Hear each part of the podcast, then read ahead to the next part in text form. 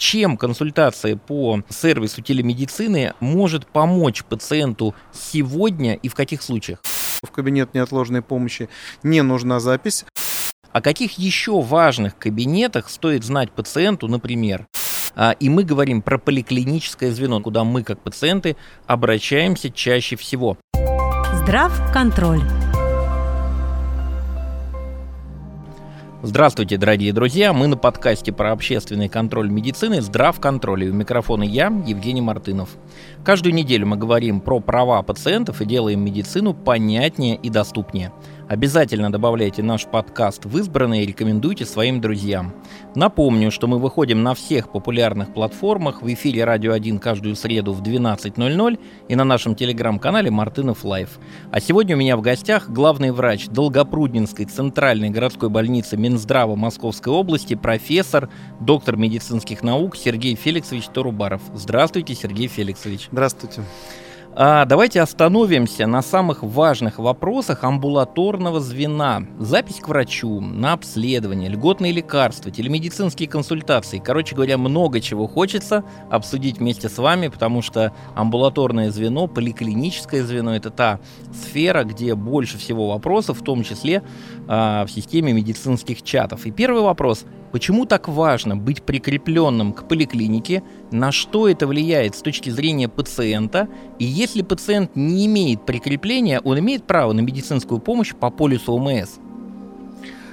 Знаете, это, наверное, вот один из самых распространенных вопросов, который, конечно, требует э, еще раз пояснений и ответов. И, безусловно, я хочу начать с того, что полис ОМС действует на всей территории России вне зависимости от места регистрации проживания застрахованного. Это вот базовое понятие. И отказывать в лечении на основании того, что этот документ, то есть полис выдан там в другом городе или регионе, никакая медицинская организация не имеет права. Но, как всегда, есть детали, да, в которых вот и кроется, так сказать, смысл этого вопроса. Потому что э, мы говорим о том, что помощь должна быть оказана, но это только экстренная и неотложная помощь. Вот если пациент обращается по этим вопросам, то в любом медицинском учреждении при наличии полиса ему окажут помощь.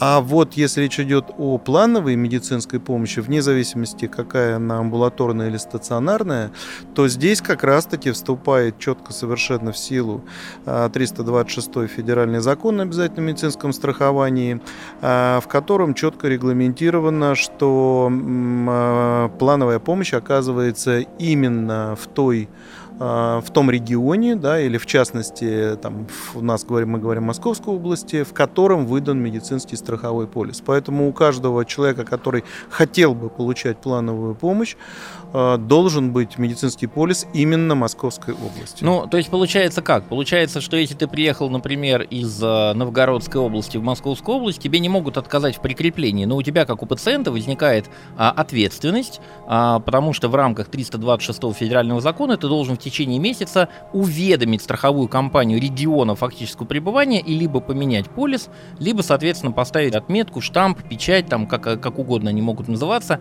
И вот вы сказали про то, что это важно для того, чтобы получать плановую помощь. Давайте для наших слушателей расскажем, а вот что такое плановая помощь? Это что, вакцинация? Что это еще?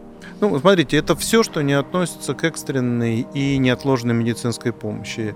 Э, в первую очередь, это консультация узких специалистов. Да? То угу. есть, когда э, человек приходит э, в поликлинику к какому-то из узких специалистов, будь то хирург, гинеколог, уролог, травматолог, ну, разные, совершенно разные специальности, конечно, терапевт и педиатр, на плановый прием. Вот если он приходит на плановый прием, он обязательно должен иметь прикрепление, и сегодня любой плановый прием, он начинается с того, что врачи проверяют наличие прикрепления. Более того, а, если вы не прикреплены, вы просто не сможете записаться, записаться через электронную систему, а сегодня это именно так и происходит. Поэтому система будет блокировать вас и говорить о том, что ваш полис не работает на территории данного субъекта федерации. Ну и вот возвращаясь, в первую очередь это узкие специалисты. Это оформление больничного листка нетрудоспособности, угу. если речь не идет опять-таки об экстренных и неотложных состояниях.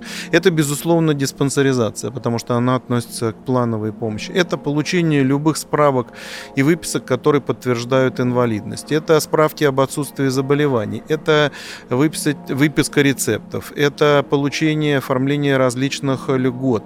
Оформление документов для поступления в различные учреждения, э, на учебу, работу и так далее. То есть э, практически все, еще раз повторяю, что входит, так сказать, в план, да, вот в плановый, в понятие плановой помощи не может быть оказано без прикрепления. А, человек проживает в Москве, он прикреплен в Москве, но приехал в родную деревню, в любимую Московскую область, а, и летом захочет пройти диспансеризацию, но он не прикреплен в поликлинику. Ему откажут или все-таки так как это ну важно, там нужно, ему не откажут? Ну, вы, во-первых, действительно правы, что с этого года диспансеризация выведена из так называемого подушевика или финансирования, которое включает в себя различные виды оказания помощи, которые человеку могут быть показаны в течение года. Да, и сегодня в оплату идет диспансеризация как разовая услуга.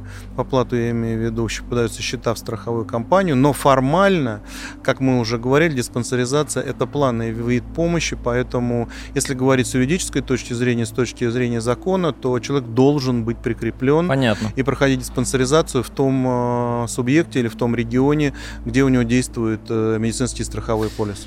Да, ну вот у нас э, был на днях а, вебинар на канале Мартынов Life. Как раз одним из вопросов или предложений э, пациентка пишет, слушайте, почему нету временного прикрепления? Вот действительно, временного прикрепления нету, но напомню, дорогие друзья, что у нас в 323-м э, федеральном законе есть э, возможность менять прикрепление к поликлинике раз в год, но если вы фактически поменяли место своего пребывания, например, два раза в год, то вы можете два раза и перекрепиться. Ну, конечно, если вы приехали на две недели на дачу, все-таки нужно понять, да, что ну, ради двух дней, недель перекрепляться не нужно, потому что вы можете всегда обратиться в кабинет неотложной помощи, мы сегодня об этом подробнее еще поговорим. И, собственно, а, прикрепление в данном случае не потребуется. То, о чем нам сказал наш эксперт, скорая и неотложная помощь, она оказывается без прикрепления. Ну, Сергей... вы абсолютно, да, мы абсолютно правы. Я тоже хочу сказать, что, конечно, э, понимаете, вот всегда у пациента, мы всегда говорим про права пациента, но мы редко говорим про обязанности. И вы абсолютно правильно сказали, что закон обязывает пациента документа при смене фамилии, имя, отчества, документов, удостоверяющих личность, я цитирую буквально, да, э, место жительства в течение одного месяца а, уведомить страховую медицинскую организацию об этих изменениях. Да? И здесь как раз-таки тоже относится и к оказанию плановой медицинской помощи. Сергей Феликсович, вот э, вопрос часто возникает, почему к этому или там другому специалисту нет самозаписи. Мы знаем, что, ну, э, вопрос задам, а лучше вы на него ответите, потому что я могу ошибаться. Каким врачам должна быть открыта самозапись на примере Подмосковья? И очень интересно, есть ли какие-то федеральные нормативы, где сказано, что, например, к лору во всех регионах страны, в том числе в Подмосковье, должна быть самозапись? Или это все-таки а, ну, некое региональное нормативное управление? Ну, в частности, если мы говорим о нашем регионе, конечно, здесь нам более понятно, близко, угу. и здесь мы понимаем, по каким законодательным актам мы работаем, то есть конкретный приказ Министерства здравоохранения Московской области об утверждении порядка использования единой медицинской информационной аналитической системы в государственных учреждениях здравоохранения Московской области, в котором четко регламентировано, каким образом и каким специалистам проводится запись.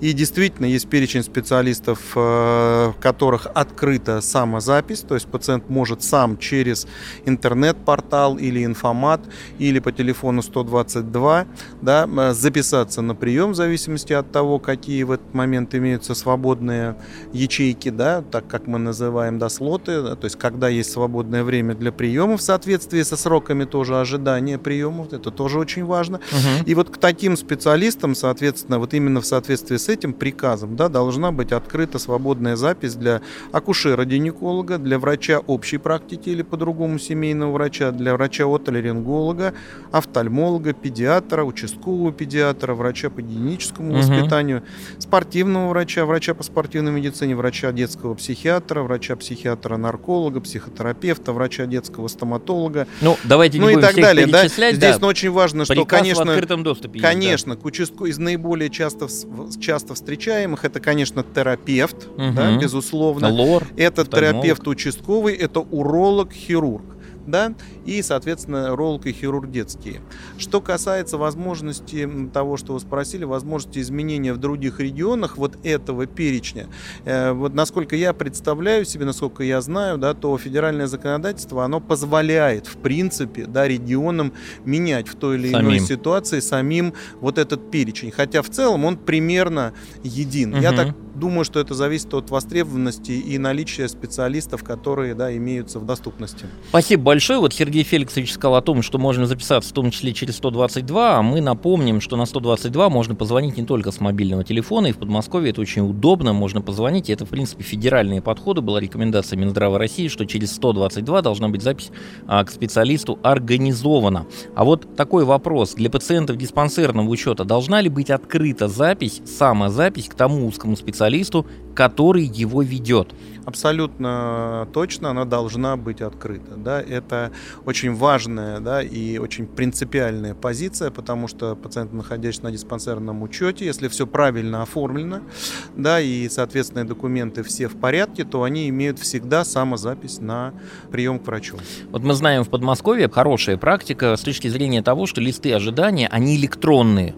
А, а для чего вообще нужны листы ожидания? Все-таки это как-то связано с нехваткой кадров. И второй вопрос. Если это лист ожидания, то при этом предельные сроки, прописанные в программе госгарантии, они не нарушаются. Мы все-таки стараемся их соблюдать по доступности. А, ну, вы знаете, вот э, лист ожидания, он в том числе это еще и один из механизмов, который позволяет э, пациенту записаться на желаемую дату. Кроме того, что вы mm, сказали, удобно. да, что это, безусловно, ситуация, когда пациент может стать в лист ожидания при э, ну, отсутствии записи, да, но вот именно на желаемую дату здесь, наверное, ключевой момент. И абсолютно точно, э, как минимум, мы стараемся не нарушать сроки ожидания, даже исходя из того, что эти листы ожидания есть. И здесь очень важно, что по каждому листу ожидания имеется обратная связь, то есть с этими пациентами медицинский персонал, видя листы ожидания, ведет, так сказать, да, э, связь и созванивается и информирует о возможности прихода в поликлинику. Я знаю, что вот и вы, и ваши коллеги, когда мы приезжали к вам с общественным контролем э, доступности, э, мы знаем, что вы их в течение суток, в течение даже дня текущего пытаетесь отрабатывать, как бы и закрывать. Правильно я понимаю? Ну, на сегодняшний день у нас нас есть такая установка, да, и это правильно, чтобы в течение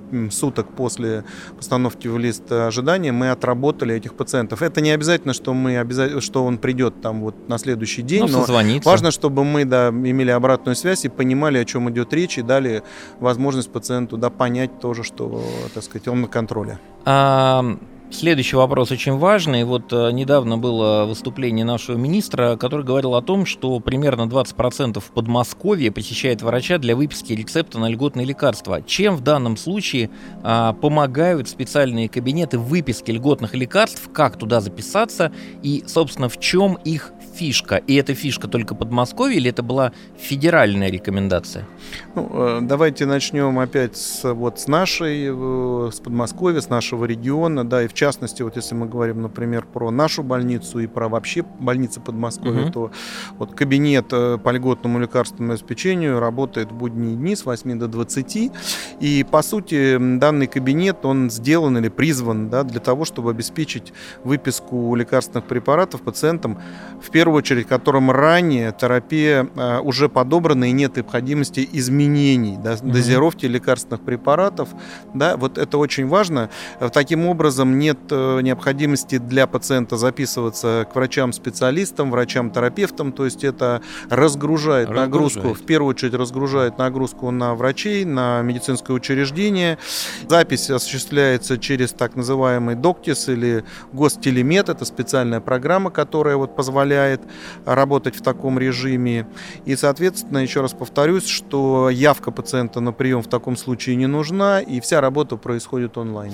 Дорогие друзья, я хочу обратиться к вашей бдительности. Вы должны понимать, вот сейчас наш эксперт сказал о том, что а, по сути эти кабинеты помогают, когда ты хочешь прийти и выписать рецепт на следующий период, да, приема терапии, при том, что нету никакой реакции, непереносимости, аллергической реакции и так далее. Но именно мы с вами, как пациент, если вдруг что-то не так, должны обратить на это внимание медицинского работника, а не промолчать, замолчать, а, взять рецепт и пойти дальше принимать то, что может быть нам не подходит.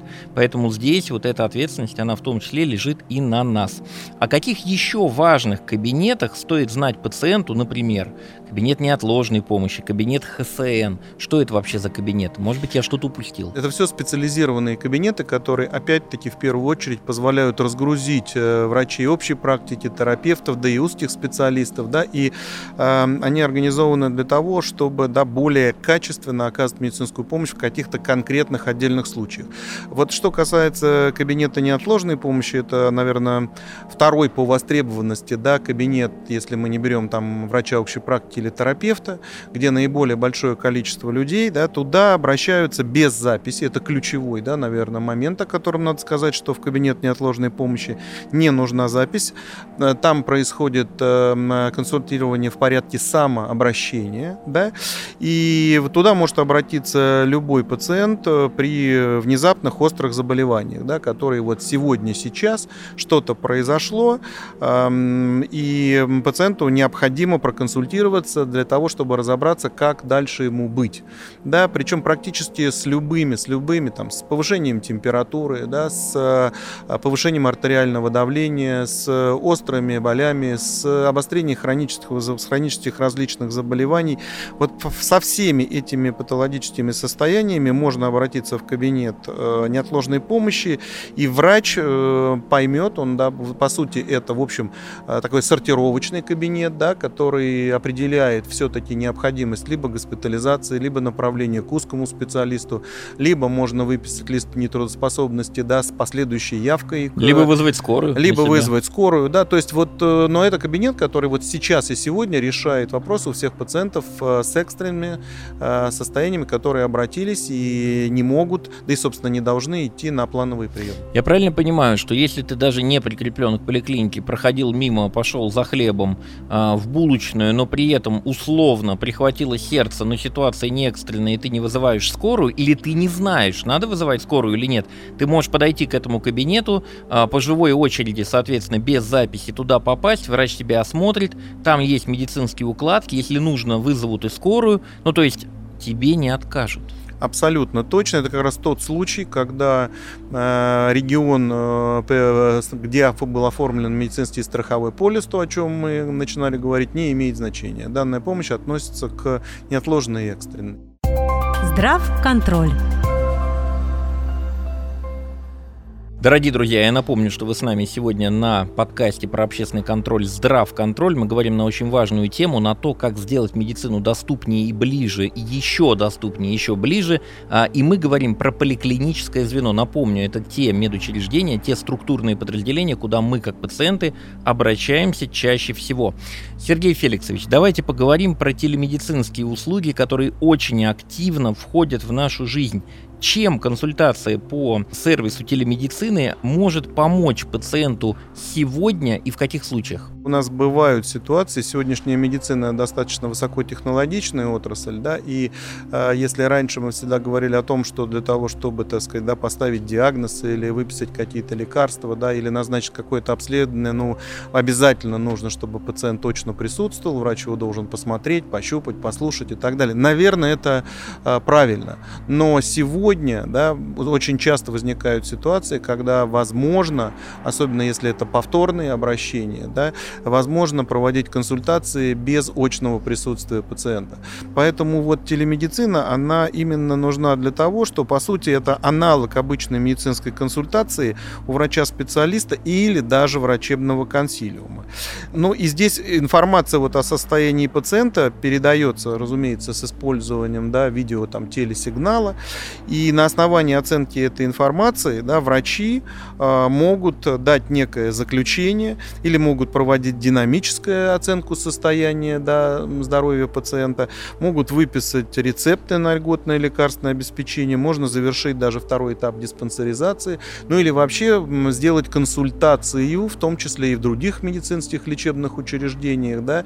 Это может быть консультация более высокого уровня медицинской организации для того, чтобы определить дальнейшую тактику наблюдения, лечения да, данного конкретного пациента.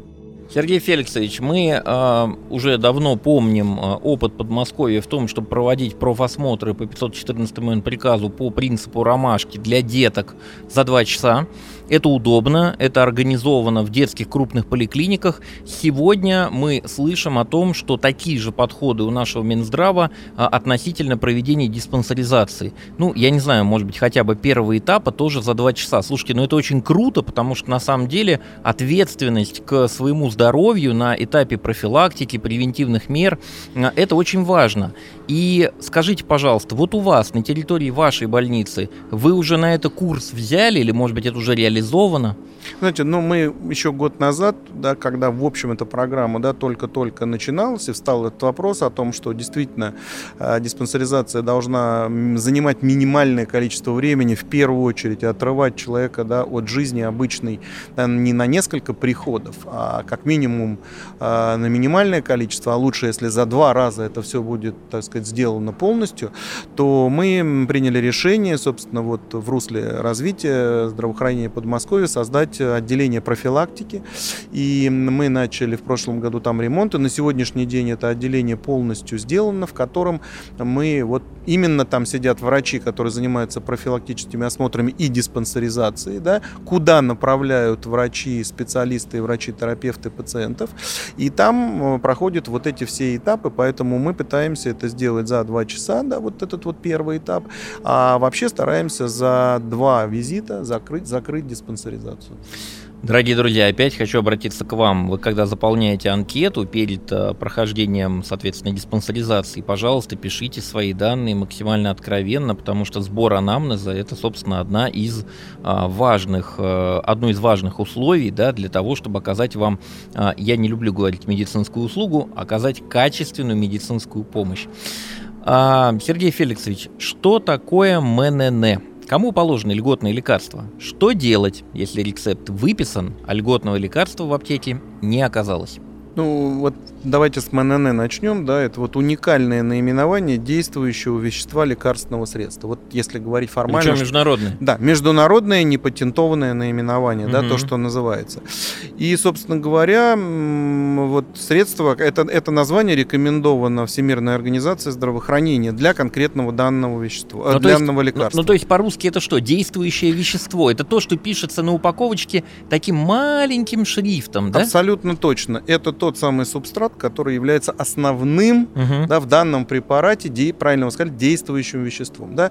И вот МНН, э, МНН э, име, огромное количество различных препаратов может иметь одно и то же международное непатентованное угу. наименование. Да? А, а его коммерческое название препарата, опять-таки, э, вот как я уже сказал, их может быть очень-очень ну, много да, с одним и тем же торговое, коммерческое, с одним и тем угу. же действующим веществом. Это уже зависит от производителя производителя. Но суть от этого не меняется. И если мы говорим о назначении препаратов, то сегодня препараты назначаются только по МНН. Да? То есть я правильно понимаю, что если рецепт выписан, э, электронный рецепт выписан врачом, там указано МНН, действующее вещество, препарат, вернее, пациент с этим э, рецептом приходит в аптеку, про себя думая, что хочет получить какой-то конкретный препарат с торговым наименованием. Моему в аптеке говорят, простите, пожалуйста, есть с этим же МНН, но другой препарат по торговому наименованию. А пациент говорит, нет, не хочу. Ну, то есть, э, получается, что мы не обязаны ведь обеспечивать пациентов именно конкретным препаратом без без проведения специальной меры, как индивидуальная закупка, а, по торговому наименованию. Мы как бы должны обеспечить пациента по МНН, правильно? Вы абсолютно правы. Э, и опять-таки этому есть обоснование, потому что суть препарата не меняется, угу. какое бы он название ни имел.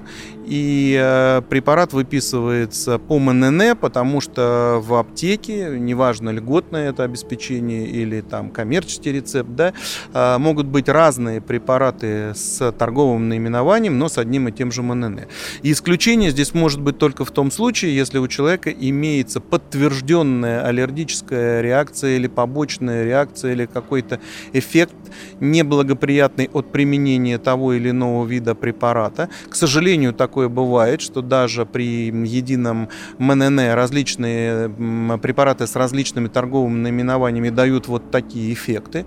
И если это доказано, то через специальную комиссию да, для данного конкретного пациента тогда выписывается вот именно тот препарат с торговым конкретным наименованием, который наиболее подходит для, опять-таки, этого пациента, именно этого пациента. Дорогие друзья, обратите внимание, что сказал эксперт. Подтвержденная непереносимость. То есть, если вдруг где-то появилась сыпь после того, как вы приняли препарат, то вот об этой сыпи нужно сообщить доктору лечащему, чтобы это было задокументировано, уведомлен был э, Росздравнадзор и так далее, и так далее. То есть есть определенная процедура, поэтому, пожалуйста, не замалчивайте э, эту ситуацию, если вдруг вы с этим столкнулись, обратитесь к лечащему врачу. Сергей Феликсович, э, детки до трех лет и до шести многодетные, как региональные льготники, имеют право на бесплатные лекарства.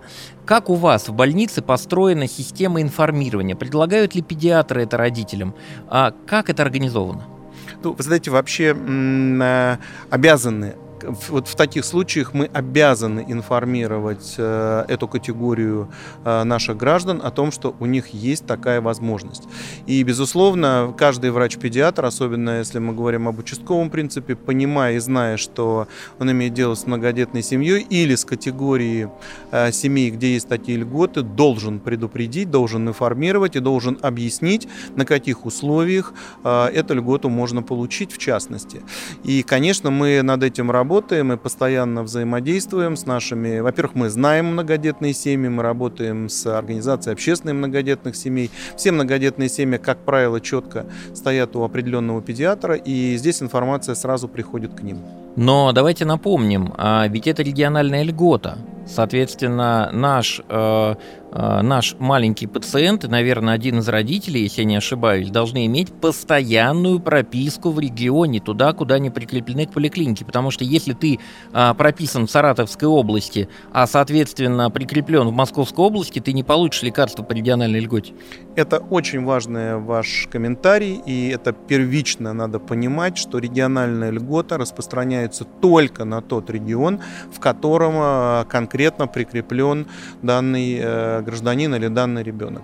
И у нас часто бывают ситуации, когда приходят к нам, да, и э, наши пациенты и пытаются получить эту льготу, и здесь мы очень подробно объясняем, какая ситуация, хотя всегда пытаемся идти навстречу и решить как-то вопрос хотя бы разовой выдачи угу. подобных препаратов.